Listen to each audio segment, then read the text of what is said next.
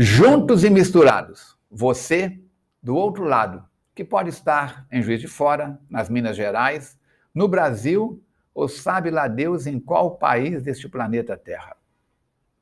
E nós aqui, no estúdio, gravando a nossa edição número 8 do podcast para o Spotify. Agradecemos a sua presença, a sua companhia, as perguntas, cada dia estão chegando perguntas mais interessantes e também a, a divulgação. Já estamos em países do exterior, já estamos em outros estados além das Minas Gerais, e isso graças à sua colaboração. Quero dizer para você que você pode falar com a equipe da FEAC de Trabalhadores Encarnados, através do SOS Preces, um telefone que é disponibilizado em quatro linhas e funciona das 8 horas pela manhã até a meia-noite diariamente. Temos a web rádio. Ah, o telefone é prefixo 32, o número é 3236 1122. E tem também a www.radioevoluir.com, 24 horas no ar. Grupos de estudos presencial e online.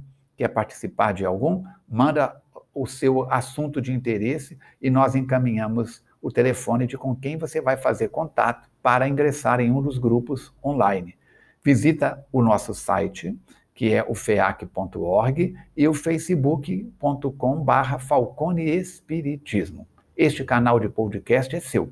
Se tem comentários, sugestões, dúvidas, perguntas, envie por WhatsApp, apenas por WhatsApp, para o número 32 98489 9106. Deixe seu nome, o país, a cidade de onde fala, seus contatos, que nós responderemos com todo carinho.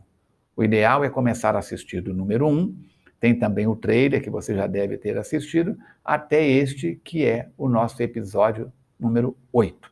Vamos agora para as perguntas que nos foram enviadas pelos internautas. Falcone, o que são os espíritos? Os espíritos são os seres inteligentes da criação. Constituem um mundo dos espíritos que preexiste e sobrevive a tudo. Os espíritos são criados simples e ignorantes, evoluem, intelectual e moralmente, passando de uma ordem inferior para outra mais elevada até a perfeição, onde gozam de inalterável felicidade. Os espíritos preservam a sua individualidade antes, durante e depois de cada reencarnação.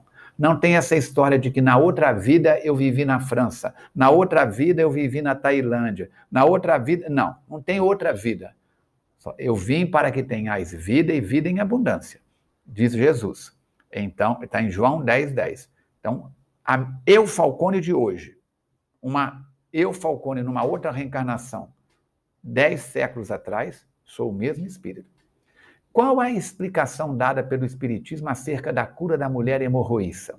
Para quem não tem intimidade com o Evangelho, essa mulher que havia 12 anos sofria de uma hemorragia, que sofrera muito nas mãos dos médicos da época, dos taumaturgos, e que, tendo gasto todos os seus haveres, nenhum alívio conseguiram, como ouvisse falar de Jesus, veio para Cafarnaum e misturou-se na multidão. E quando ele passava, ela esticou a mão e tocou as vestes de Jesus. Porquanto dizia: Se eu conseguir ao menos tocar-lhe nas vestes, ficarei curada. No mesmo instante, o fluxo sanguíneo lhe cessou e ela sentiu em seu corpo que estava curada daquela enfermidade. De imediato, Jesus, conhecendo em si mesmo a virtude que dele saíra, se voltou no meio da multidão e disse: Quem me tocou as vestes? Seus discípulos lhe disseram: Mestre, vês que a multidão te aperta de todos os lados e perguntas quem te tocou? Ele, porém, olhava em torno de si à procura daquela pessoa que o havia tocado. A mulher que sabia o que se passara em si, Tomada de medo e pavor, veio lançar-se-lhe aos pés e lhe declarou toda a verdade. Disse-lhe Jesus: Minha filha, tua fé te salvou. Vai em paz e fica curada da tua enfermidade. Estas palavras, conhecendo em si mesma a virtude que dele saíra, são significativas.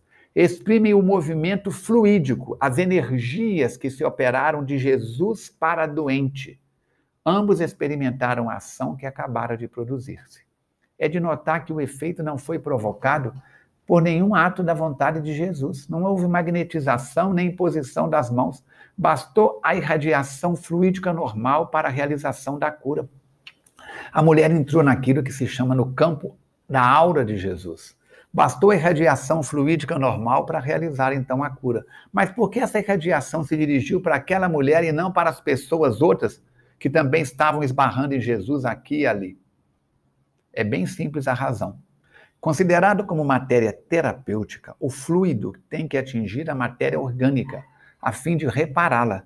E ele pode ser dirigido sobre o mal pela vontade do curador ou atraído pelo desejo ardente pela confiança numa palavra, pela fé do doente.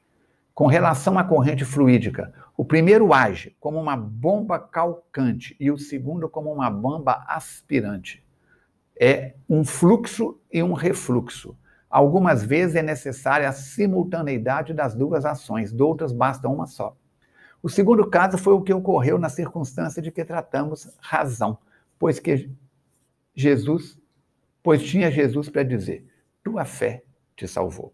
Assim, compreende-se que a fé que ele se referia não é uma virtude mística, fantasiosa, qual a entendem muitas pessoas, mas uma verdadeira força atrativa de sorte que aquele que não a possui opõe-se à corrente fluídica, uma força repulsiva, ou pelo menos uma força de inércia que paralisa a ação. Assim sendo, também se compreende que, apresentando-se ao curador dois doentes da mesma enfermidade, possa um ser curado e o outro não. É este um dos mais importantes princípios da mediunidade curadora e que explica certas anomalias aparentes, apontando-lhes uma causa muito natural. Se você disser, Falcone, eu quero saber mais, vai no livro A Gênese, capítulo 15, itens 10 e 11, tudo explicadinho. A próxima pergunta diz: O que é um profeta segundo as explicações do Espiritismo? Vamos na questão 624 do Livro dos Espíritos fundamentar e responder. Pergunta Allan Kardec: qual o caráter do verdadeiro profeta? Respondem os espíritos. O verdadeiro profeta é um homem de bem inspirado por Deus. Podeis reconhecê-lo pelas suas palavras e pelos seus atos. Impossível é que Deus se sirva da boca do mentiroso para ensinar a verdade. Pergunta outro internauta: Jesus foi um profeta? Vamos na questão 625 do Livro dos Espíritos. Qual o tipo mais perfeito que Deus tem oferecido ao homem para lhe servir de guia e modelo? Resposta: Jesus. Para o homem, Jesus constitui o tipo da perfeição moral que a humanidade pode aspirar na Terra. Deus nos oferece como o mais perfeito modelo. A doutrina que ensinou é a expressão mais pura da lei do Senhor porque sendo ele o mais puro de quantos têm aparecido na terra, o Espírito Divino o animava. Quanto aos que pretendem instruir o homem na lei de Deus, o tem transviado, ensinando-lhe falsos princípios. Isso aconteceu por haverem deixado que os dominassem sentimentos demasiado terrenos e por terem confundido as leis que regulam as condições da vida da alma com as que regem a vida do corpo. Muitos hão apresentado como leis divinas simples leis humanas estatuídas para servir as paixões e dominar os homens.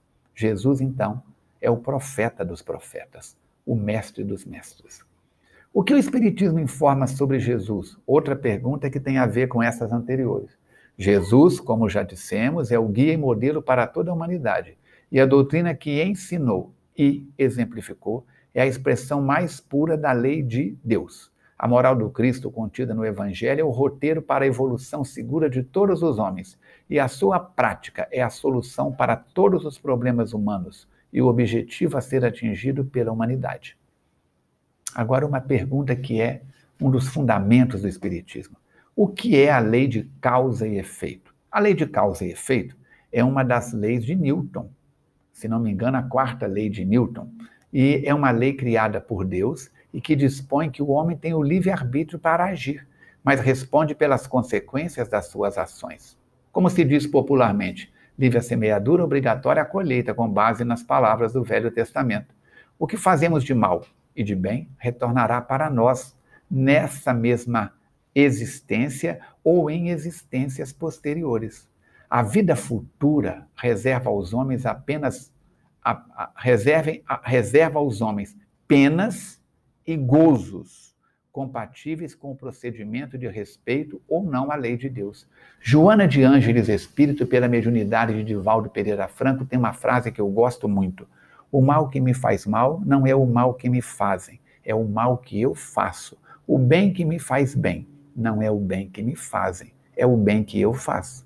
Lei de causa e efeito. Como interpretar essa frase de Jesus, Falcone? Não vim trazer a paz, mas a divisão. Vamos lá. Será possível que Jesus, a personificação da doçura e da bondade, haja dito: Não vim trazer a paz, mas a espada? Vim separar o pai, o filho, o esposo, a esposa, vim lançar fogo à terra e tenho pressa de que ele se acenda? Não estarão essas palavras em contradição flagrante com seus ensinos? Não. Não há contradição nessas palavras, que dão em verdade testemunho da sua alta sabedoria. Quando Jesus declara: Não acrediteis que eu tenha vindo trazer a paz, mas sim a divisão, seu pensamento era este: Não acrediteis que a minha doutrina se estabeleça pacificamente. Ela trará lutas sangrentas, tendo por pretexto o meu nome, porque os homens não me terão compreendido ou não me terão querido compreender. Os irmãos separados pelas suas respectivas crenças desembainharão a espada um contra o outro e a divisão reinará no seio de uma mesma família, cujos membros não partilhem a mesma crença. Vim lançar fogo à terra para expungi-la dos erros e dos preconceitos, do mesmo modo que se põe fogo a um campo para destruir nele as ervas más.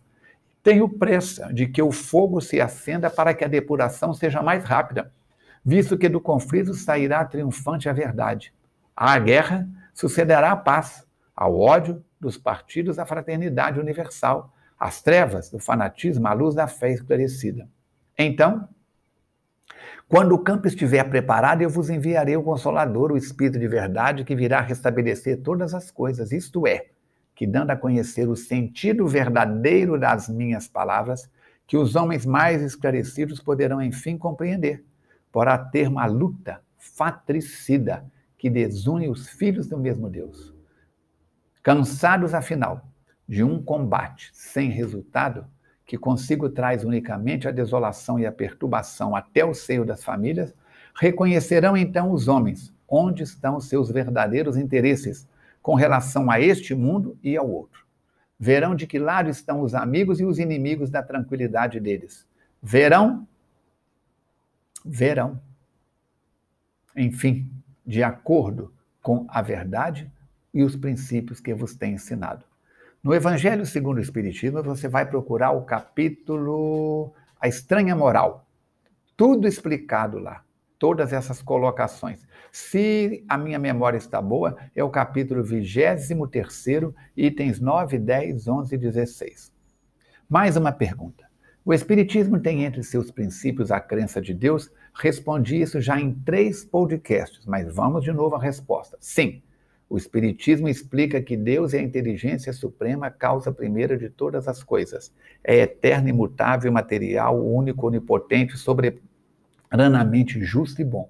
O universo é criação de Deus, abrange todos os seres racionais e irracionais, animados e inanimados, materiais e imateriais. Todas as leis da natureza são leis divinas, pois que Deus é o seu autor.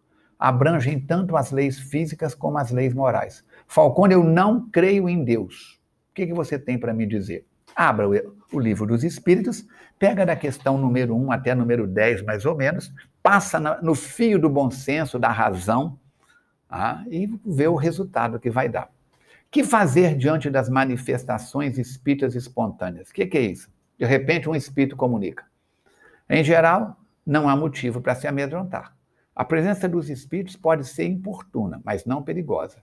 Se são espíritos que se divertem, devemos rir-nos de suas peças e não nos impacientar com eles. Eles então acabarão por se cansar e vão se retirar daquele local. É sempre útil saber, contudo, o que desejam. Se pedem alguma coisa, podemos estar certos de que cessarão as suas visitas desde que seu desejo esteja satisfeito.